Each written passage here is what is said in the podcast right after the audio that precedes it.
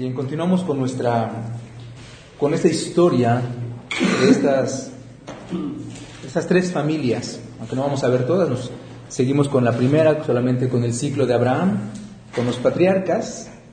Em, la semana pasada les decía que Dios siempre cumple sus promesas, como la, la historia santa se comporta en, en el llamado, o sea, Dios llama, elige la elección de Dios, una elección que lleva consigo una promesa y todo lo que Dios promete siempre lo realiza.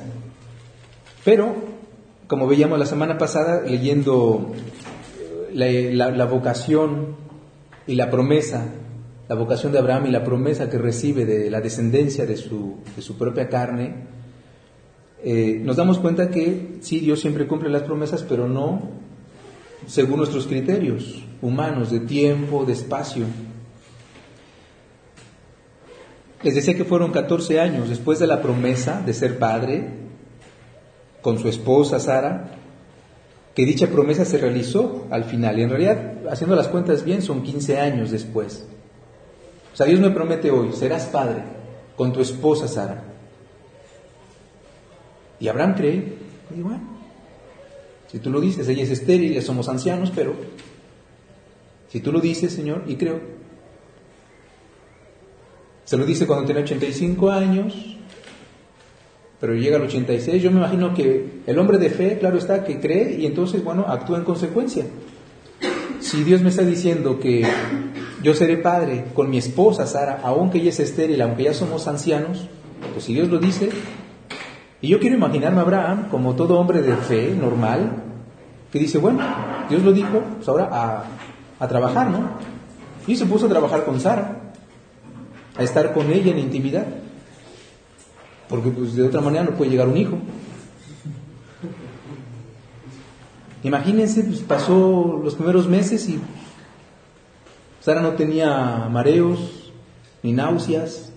Y pasó un año, y dos años, y tres años, y cuatro años, y pues la promesa parece no realizarse. Haciendo las cuentas, si abren su Biblia, para que vayan viendo de qué estoy hablando y que ustedes mismos lo vayan ya identificando en la escritura, abran su Biblia en Génesis 12:4.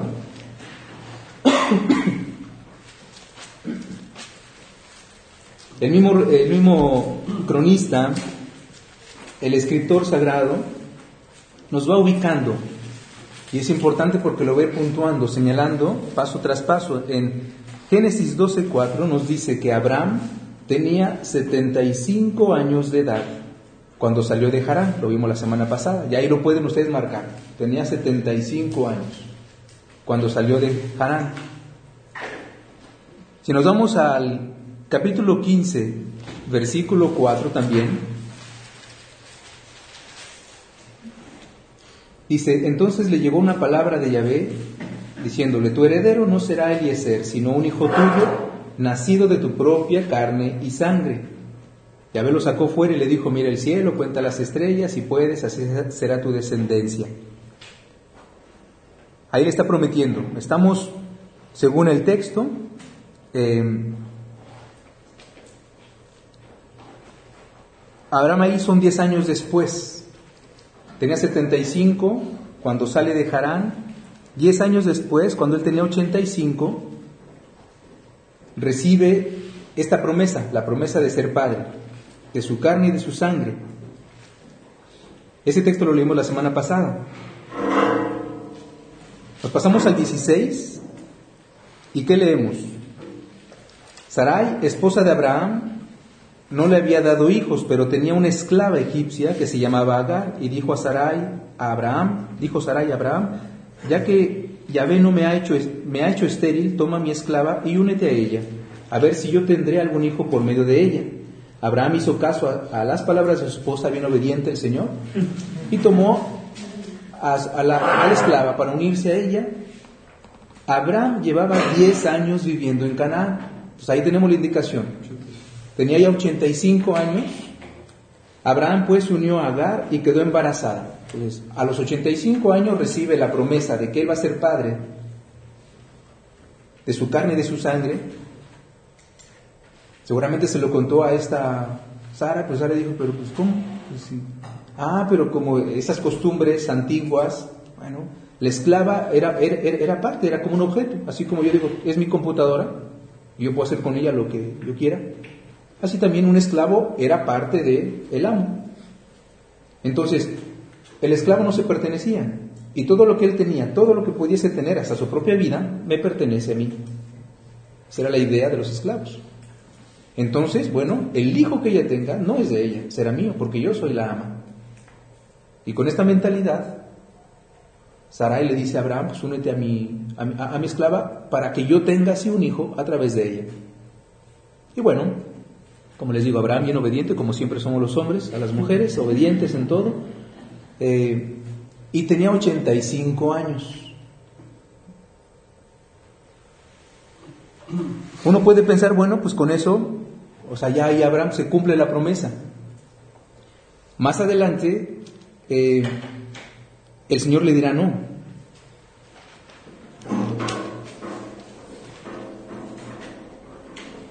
Pasan los años y llegamos al capítulo em,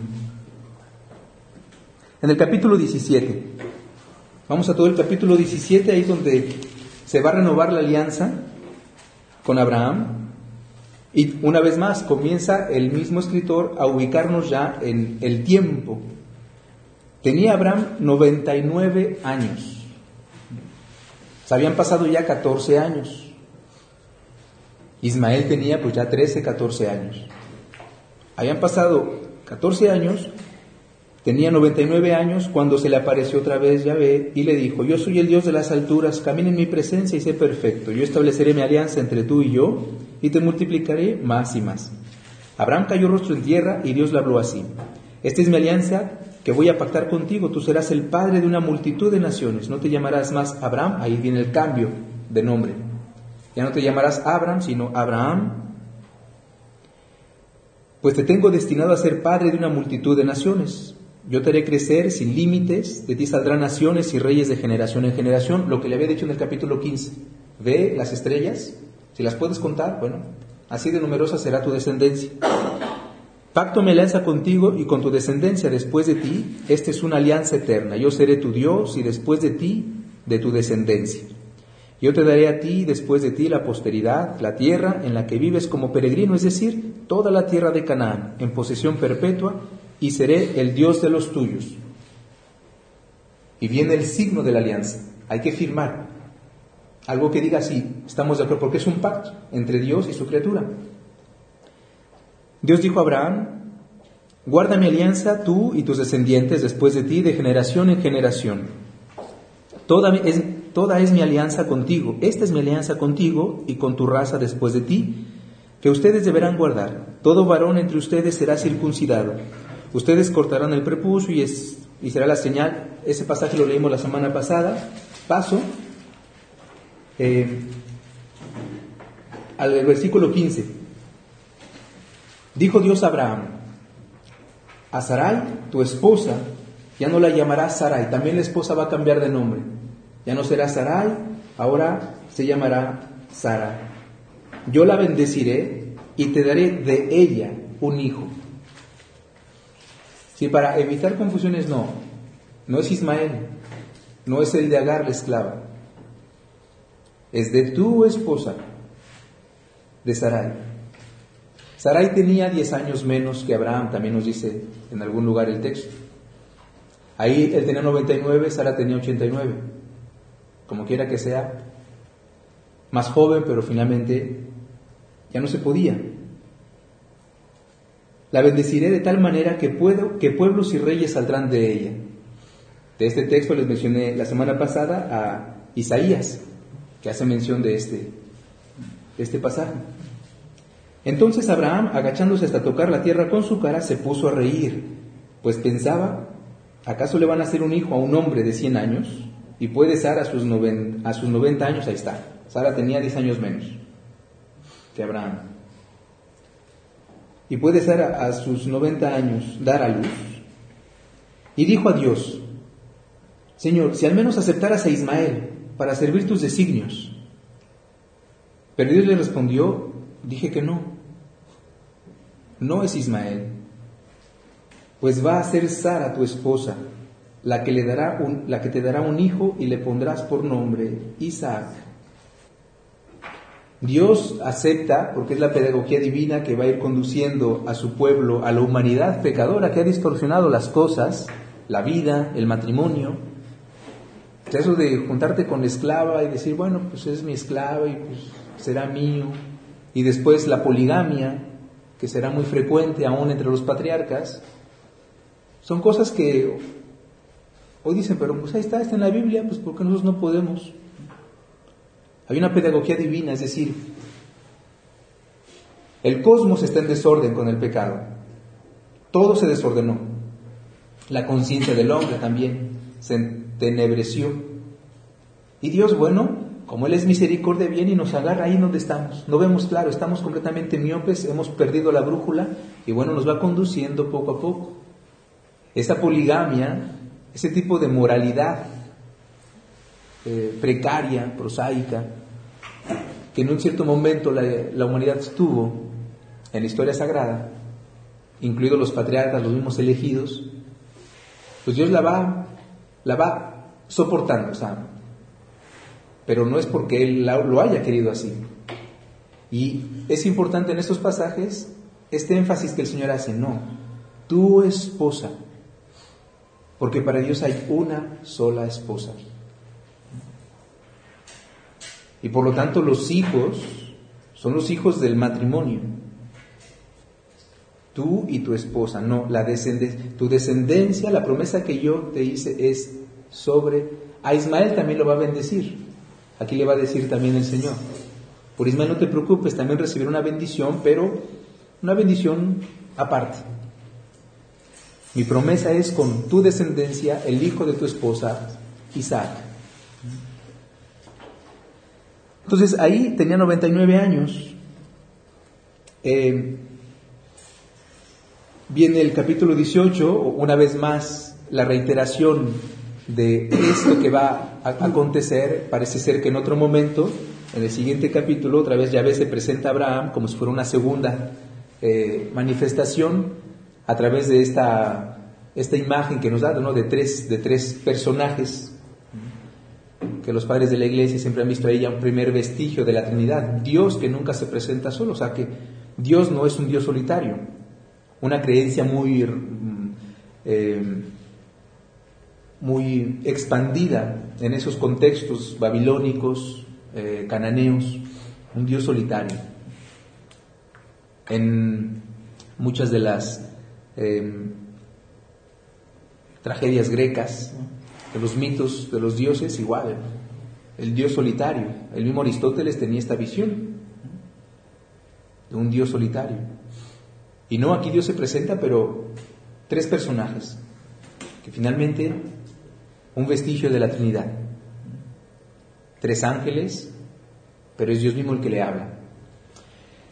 Y entonces ahí le reitero otra vez esta, esta promesa. Abraham fue rápidamente a la tienda donde estaba Sara, estoy en el 18.6, perdón, 18, versículo 6. Y le dijo, deprisa, tres medidas de harina para, es la acogida, justamente Abraham que acoge a estos peregrinos, le pide a Sara que prepare algo de comer para ellos, lo más rico. Él se quedó al pie del árbol a su lado, bajo el árbol, mientras comían. Versículo 9. Entonces le preguntaron, ¿dónde está Sara, tu esposa? Él le respondió, está dentro, en la tienda. Y al otro le dijo, Ven cómo pasa el autor entre primeramente plural y singular. O sea, pasa ellos y después él le dijo. O sea, son los tres personajes, pero después se pasa al singular. Son, son, son, detallitos, pero hay que, hay, que, ir siendo, hay que ir siendo atentos a, esta manera de presentarnos, porque ya el misterio trinitario se está ahí comenzando a, ya desde la primera página. Desde la primerísima página del Génesis, este misterio trinitario, Dios, Padre, Hijo y Espíritu Santo, todavía sin esa nomenclatura, claro está, pero está el Padre Creador, Dios dijo, y con su palabra creó. Dios, el principio, el Padre Creador, su palabra, lo sabemos después, el verbo, que Juan nos desvelará, por la palabra todo fue creado. Sin Él nada fue creado. Entonces, distinto a Dios, a Dios que dice, Dios que crea con su palabra, es decir, con su Hijo, y el Espíritu que aleteaba sobre las aguas. Leemos en el Génesis. Desde la primera página de la Biblia tenemos ya esos, esos primeros indicios del misterio trinitario. Aquí en el capítulo 18 lo vamos aún más eh, acentuando. Pero pues, una pregunta, ¿los tres, ¿los tres hombres eran las tres personas? Es una de las interpretaciones de los padres de la iglesia. Estoy diciendo un vestigio de la Trinidad. Vayamos siendo atentos al, al, a la manera también como, como, se, como se nos presenta el texto. Versículo 9, entonces le preguntaron, los tres le preguntaron, ¿en dónde está Sara tu esposa? Él les respondió a los tres, está dentro de la tienda. El otro, pasamos al singular, el otro le dijo, dentro de un año volveré por aquí y para entonces Sara tu mujer tendrá un hijo. La precisión. Dentro de un año volveré a ti y Sara tu mujer, esta insistencia, Sara, su nombre, tu mujer, tu esposa, tendrá un hijo. Sara estaba escuchando a la entrada de la tienda, a la espalda del que hablaba. Esta es su naturaleza, las mujeres.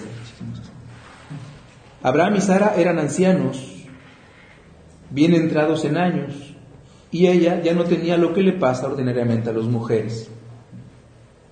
La fábrica está cerrada. Sara se rió mientras pensaba, ahora que soy anciana, ¿haré el amor con mi marido, que es tan viejo? Pero Yahvé le dijo a Abraham, ¿ya?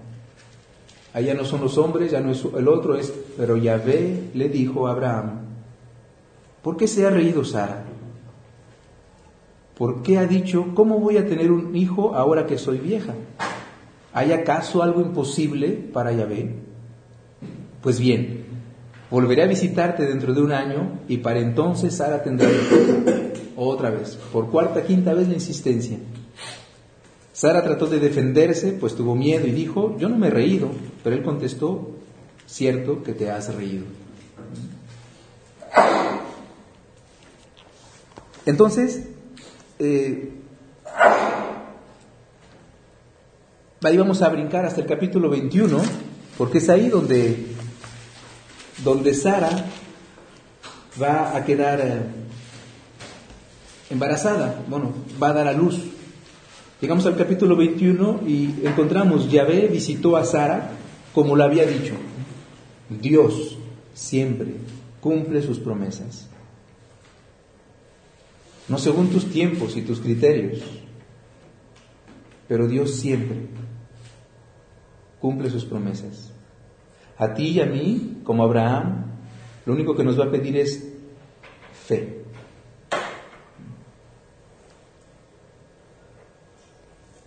Todo el drama en el, en, el Evangelio es ese.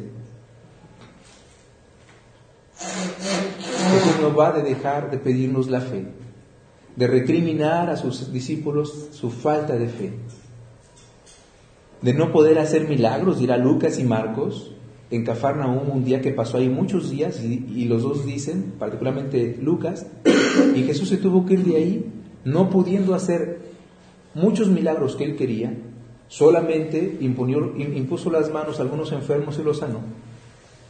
Y se extrañaba de su falta de fe. Esta cuestión de la fe es algo que atraviesa toda la Biblia, que es el gran drama.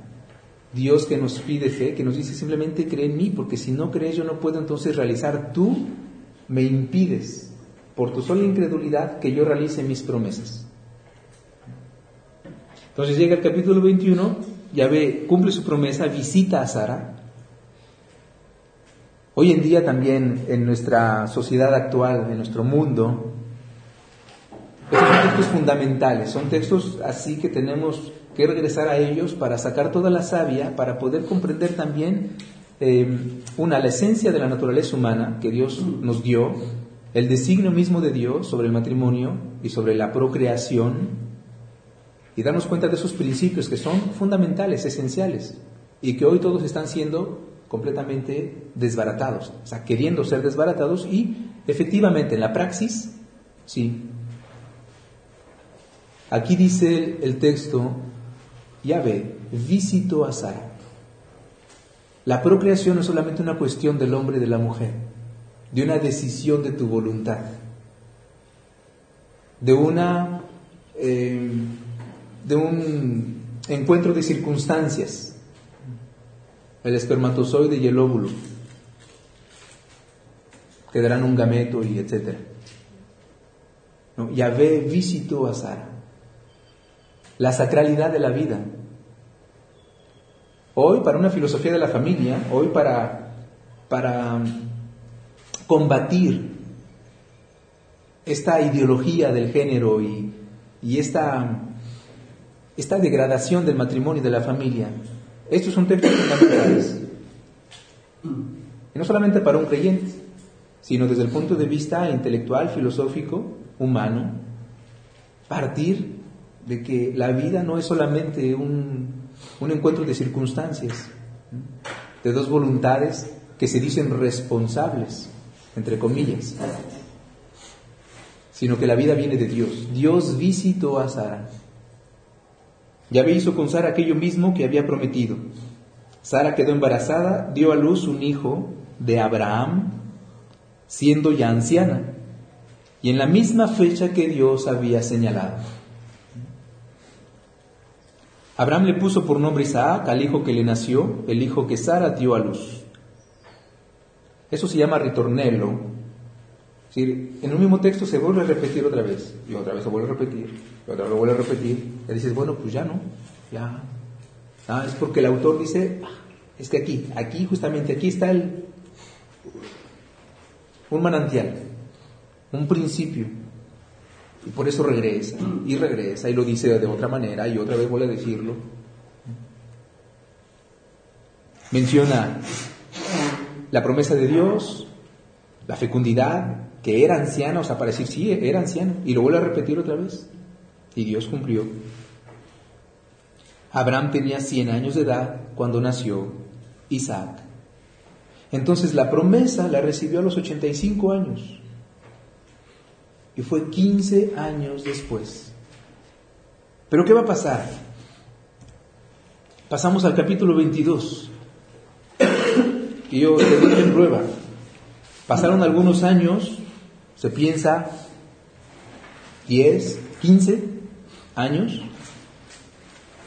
Nosotros nos gustaría, por ejemplo, si, si fuéramos un, un, un, cineasta de Hollywood, ya en el capítulo 21 ahí se detendría, ahí pondría el happy end.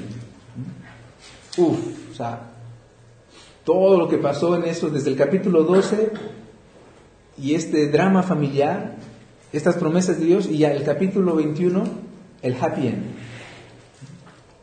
Y vivieron felices y tuvieron muchos hijos. Uno ahí quisiera a veces que, ya, eh, que ese capítulo 21 del Génesis ahí. Y hasta ahí vemos que sí, que valió la pena ser creyente. Que realmente creer en Dios es recompensa segura. Que Dios nunca falla. Pero la vida continúa. Si Dios prometió una vida es porque esa vida va a continuar. Ahí, ahí está comenzando finalmente. Ahí está comenzando una nueva historia.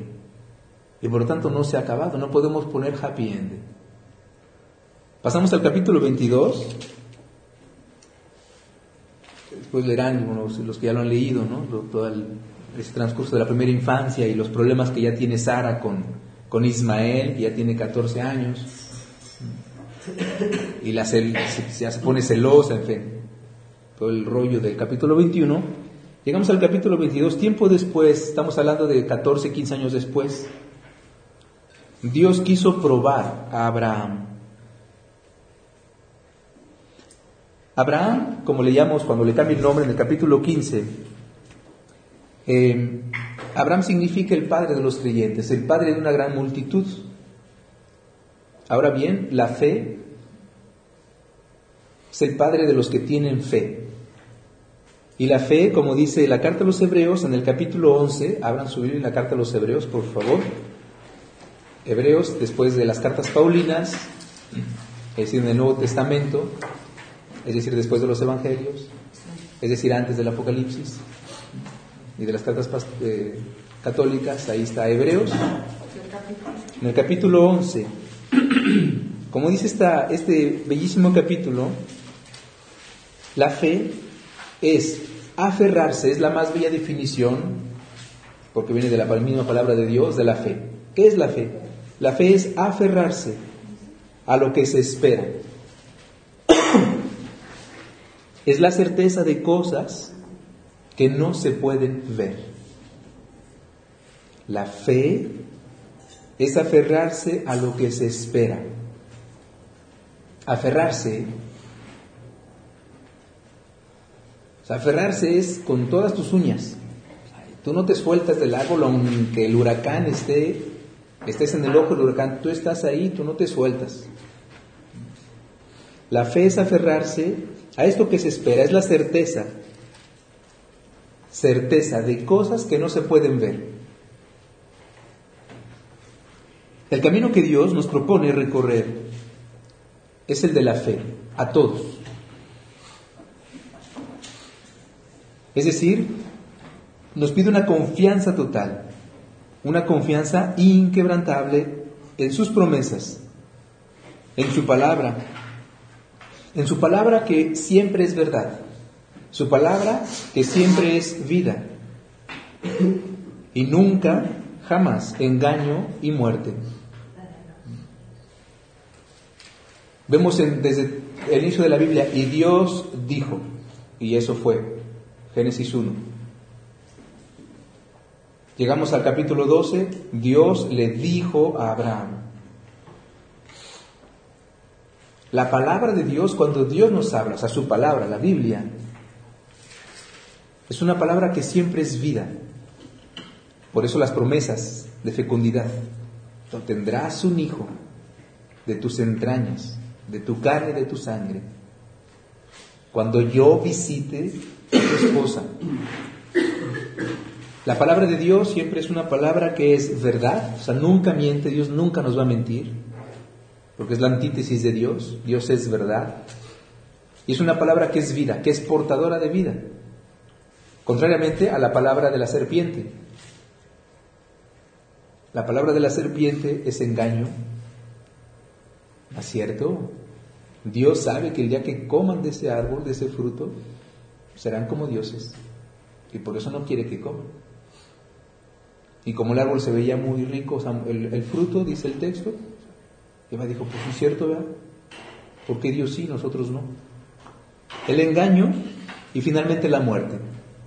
O sea, la antítesis, la palabra de Dios, la palabra de la serpiente. Entonces, ese texto, que es una bellísima exposición de todos los hombres y mujeres de fe de la Escritura, de la antigua alianza. Lo tienen ustedes ahí en su Biblia, lo leemos. Por la fe, estoy, estoy solamente en Hebreos 1, 8 al 19, que es donde se va a hablar de Abraham. Ya pasamos 11, 11 Hebreos 11, versículos 8 y siguientes, solamente cuando habla de Abraham. Los anteriores habla de los de, otros anteriores, como Noé. Por la fe, Abraham, llamado por Dios, pongo ahí en, negrita, por la fe. O sea, igual vayan marcando. O sea, por la fe. La insistencia también de este texto, por la fe. O sea, es a través, a causa de la fe. O sea, es la fe la que realmente permitió que todo esto ocurriera en Abraham. No solamente el poder de Dios, porque Dios, si no tenemos fe, se vuelve todopoderoso, se vuelve impotente, sin ningún poder sobre nosotros, porque es la cooperación que nos pide. Por la fe Abraham, llamado por Dios, obedeció la orden de salir para un país que recibiría en herencia, capítulo 12 del Génesis, y partió sin saber a dónde iba. Es verdad que Dios solamente le dijo, deja tu país, tu parentela, la casa de tu padre, hacia el país que te mostraré en futuro. Nosotros decimos, ay, no, espérate. O sea, desde ahorita dime porque pues tengo que buscarlo en, Google. Tengo que trazar el, o sea, tengo que saber de dónde parto y a dónde voy. No, Dios le dijo al país que yo te indicaré. Y Abraham, sin saber a dónde iba, obedeció a Dios. Versículo 9, la fe hizo, nuevamente, la fe hizo que se quedara en la tierra prometida, que todavía no era suya. Allí vivió en tiendas de campaña, lo mismo que Isaac y Jacob, su hijo y nieto, a los que beneficiaba la misma promesa, pues esperaban la ciudad de sólidos cimientos, cuyo arquitecto y constructor es Dios. Por la fe, pudo tener un hijo a pesar de su avanzada edad, y de Sara, y de que Sara era también estéril, pues tuvo confianza en el que se lo prometía. Por la fe. Por eso, de este hombre únicamente, ya casi impotente, nacieron descendientes tan numerosos como las estrellas del cielo e innumerables como los granos de arena de las orillas del mar. Versículo 13, todos murieron como creyentes. Todos murieron como creyentes. El ser creyente no es solamente de un impulso, es toda tu vida. Estamos llamados a que toda nuestra vida sea una vida de creyentes. Es decir, que esta confianza no solamente cuando ya se realizó en el capítulo 21, uff, sino que esta confianza sea siempre. Porque para que esa fe crezca, para que esa fe se solidifique, tiene que ser probada. Vas a tener que pasar por muchas pruebas para que seas realmente cada vez más un hombre, una mujer de fe. El capítulo 16 de, San Juan, en la última cena, este discurso, se va a acabar con estas palabras. Es 16, Juan 16, 33. Jesús le dice a los discípulos, en el mundo tendrán que sufrir mucho. Ah, esto no nos esconde. En el mundo tendrán que sufrir mucho. Su fe en mí tendrá que pasar por muchas pruebas, pero ánimo, yo ya vencí. No van solos, van con mi victoria. Aunque Él ya resucitó, dice, pero ustedes van a seguir, porque la iglesia apenas comienza, apenas he dado, ha nacido la iglesia. Y ahora tienen que ir a dar esta buena nueva, a que esta vida crezca y se desarrolle, y van a tener que sufrir mucho. Todos murieron, o sea, es toda la vida, todos murieron como creyentes. No habían conseguido lo prometido, pero lo habían visto de lejos y contemplado con gusto. La fe es aferrarse a lo que se espera, es certeza de cosas que no se pueden ver. Y aunque vas a morir quizás sin ver como ellos, sin haber entrado a la, tierra prometida, pero la vieron de lejos. Aparte porque comprendieron en la fe que no se trataba de esa tierra física, material, que era una tierra prometida que no era de este mundo, una patria que no era según nuestros criterios y conceptos. Pablo retomará esta, esta imagen también, como aquí la carta a los hebreos. La habían contemplado de lejos con gusto, reconociendo que eran extraños y peregrinos en la tierra los que así hablan, hacen ver claramente que van en busca de una patria. Pues si hubieran añorado la tierra de la que habían salido, tenían la oportunidad de volverse a ella, pero no. Aspiraban a una patria mejor, es decir, a la del cielo. Y cuando conocemos la historia de este recorrido de Abraham y después de su descendencia, pues razones sobraban para decir, vamos a regresarnos a, a tierras tranquilas, allá donde veníamos, a nuestra generación, nuestro padre, nuestro abuelo. Porque pues aquí finalmente no dejamos estar en problemas y guerras y pueblos que nos atacan. Y va a ir cada vez más en crecida esto. Pero no, ella no. Dios nos prometió una libertad, una tierra para nosotros, un país próspero donde manaría leche y miel, etc. Después los profetas. Ellos continúan, a pesar de las diferentes luchas, guerras, crisis, problemas que se van a enfrentar en ese caminar. Y murieron como creyentes. Es decir, murieron aferrados, aferrados a esta esperanza.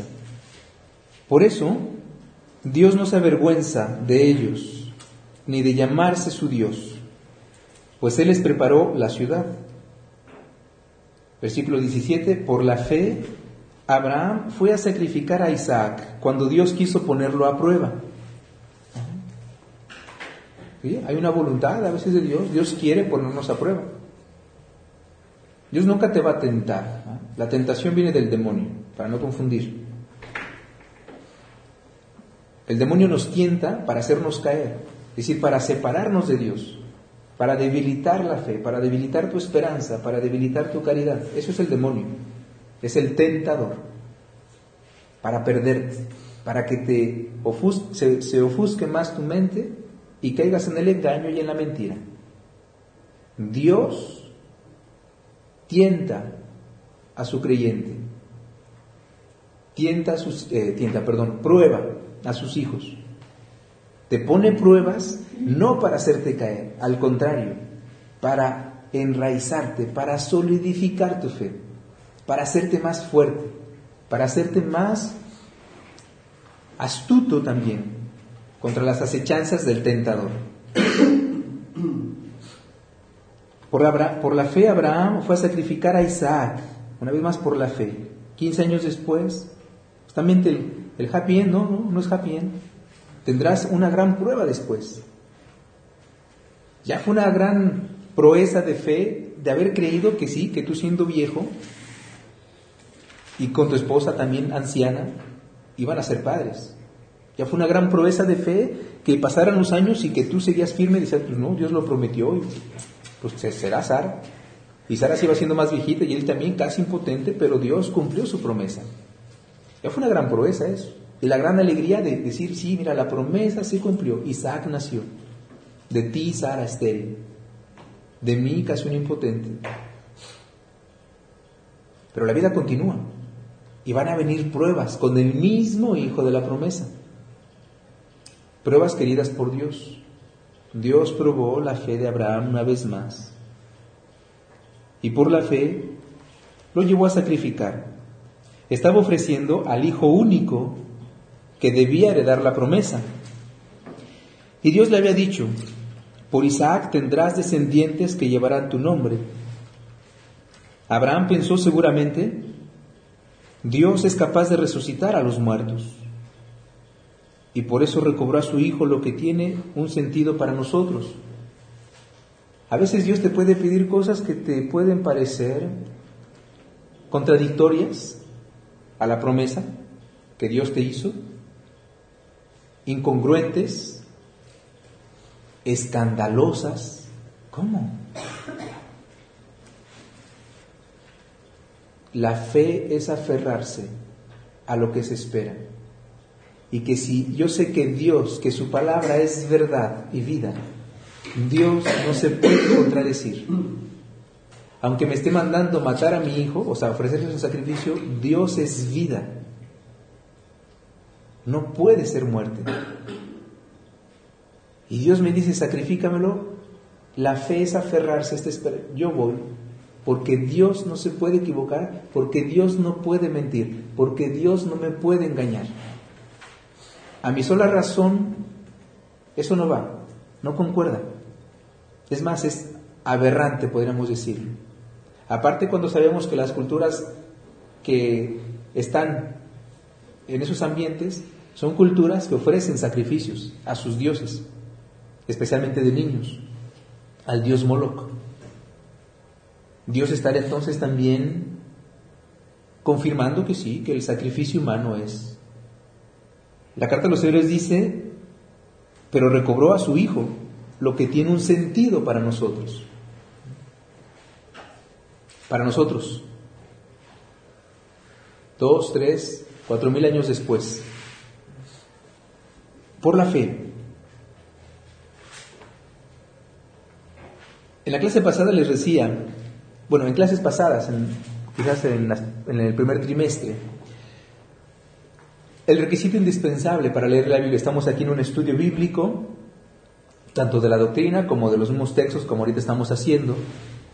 Eh, la primera parte fue sobre todo doctrinal, lo que el catecismo nos dice, etcétera, de la revelación. Bueno, en esas primeras clases les decía que el primer requisito y el único, el fundamental, sin el cual no se puede nada más, para poder leer la Biblia, para tener una lectura, mejor dicho, fructífera de la palabra de Dios, de este libro, un único requisito. ¿Se acuerdan cuál? La fe. La fe. La puerta es la fe. Hay muchas cosas que tú también aquí no vas a entender, no vas a comprender. Es más, muchas tantas, muchísimas que te van a chocar. Que vas a decir, pero, no, no, ¿cómo? Como también en el actuar de Dios en tu vida, lo que Dios te pide, lo que te pedirá, Quizás ahorita viendo hacia atrás dirás todas las pruebas que has pasado y bien que mal las has superado y, que has visto que, wow, valió la pena. Valió la pena. Y que hoy te dice, sí, esas pruebas me ayudaron mucho. En un cierto momento me rebelé y hasta tiré la toalla en otros, pero, avancé y mira, hoy estoy aquí, hoy veo claro, hoy veo mejor que antes y que valió la pena. pero falta. Hay que ver hacia adelante, como dirá Pablo. Yo dejo, dejo de mirar lo que dejo atrás, lo que ya pasó y ahora me lanzo hacia adelante con un nuevo impulso. Y estando también consciente, siendo consciente de que pues, no se han acabado las pruebas, que van a venir. La fe, para poder entonces tener esa lectura fructífera de la Biblia. Les pongo ese texto, es un texto de San Buenaventura, que habla sobre la Escritura Santa y sobre su estudio y su lectura. Con eso concluye esta primera hora. Dice, el origen de la Sagrada Escritura no hay que buscarlo en la investigación humana, sino en la revelación divina, que procede del Padre de los astros, de quien toma nombre toda familia en el cielo y en la tierra ¿eh? la paternidad de Dios. Dios que es padre y un padre es fecundo. el que dice padre es porque se habla de hijos y los hijos son la fecundidad, por eso una persona se puede llamar padre. Aquí en los presentes hay algunos que no son padres todavía, algunos sí, que sean padres biológicos o un padre espiritual. Quien dice padre es porque hay hijos atrás. San Buenaventura dice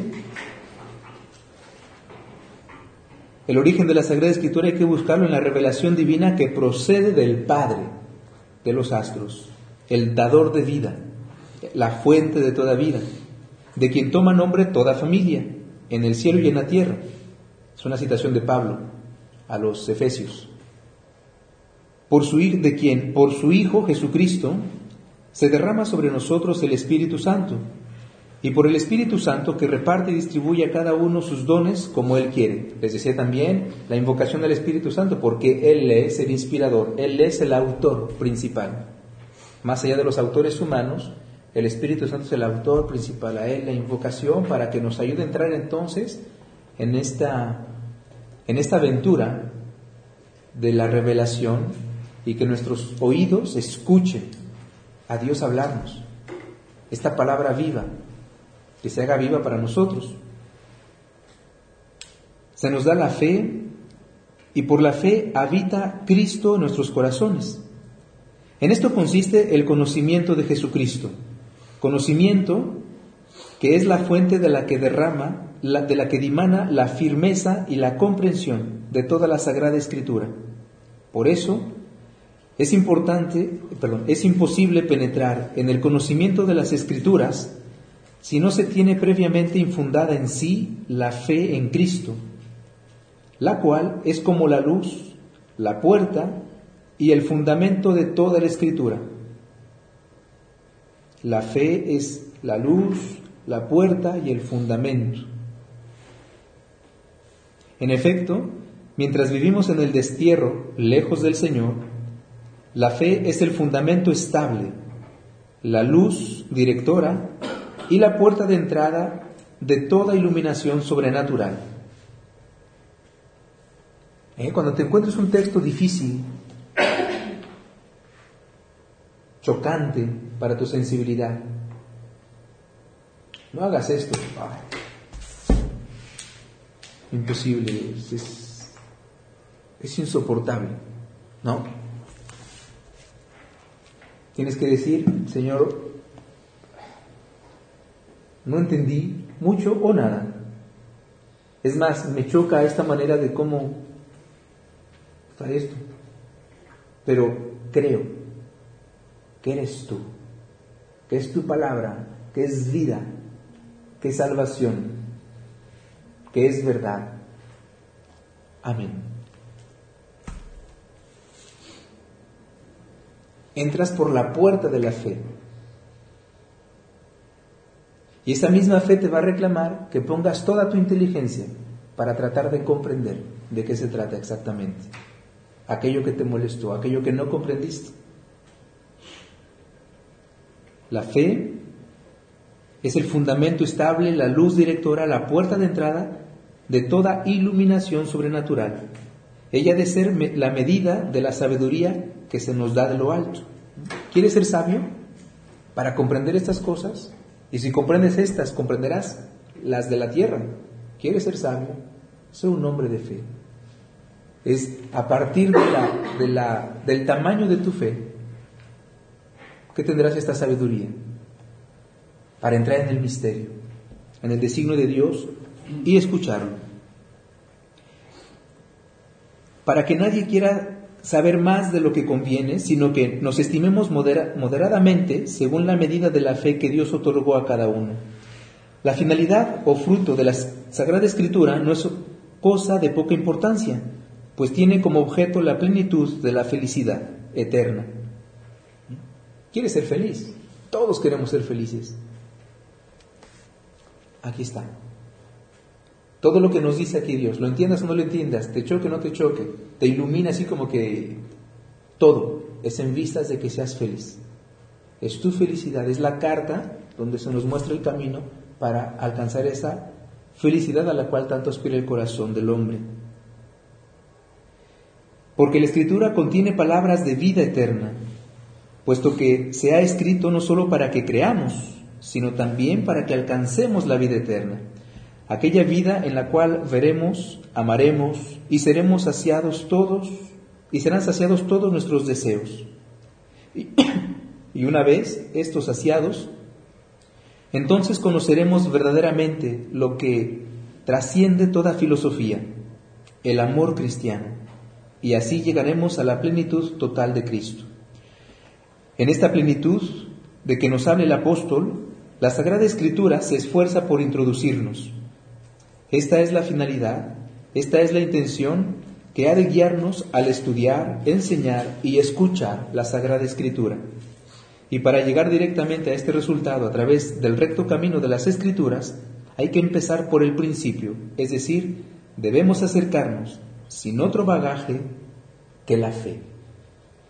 Fe al Padre de los astros, doblando las rodillas de nuestro corazón, para que Él, por su Hijo, en el Espíritu Santo, nos dé el verdadero conocimiento de Jesucristo, y con el conocimiento el amor, para que así, conociendo y amándolo, fundamentados en la fe y arraigados en la caridad, podamos conocer lo ancho, lo largo, lo alto y lo profundo de la Sagrada Escritura, y por este conocimiento llegar al conocimiento pleno y al amor extático de la Santísima Trinidad.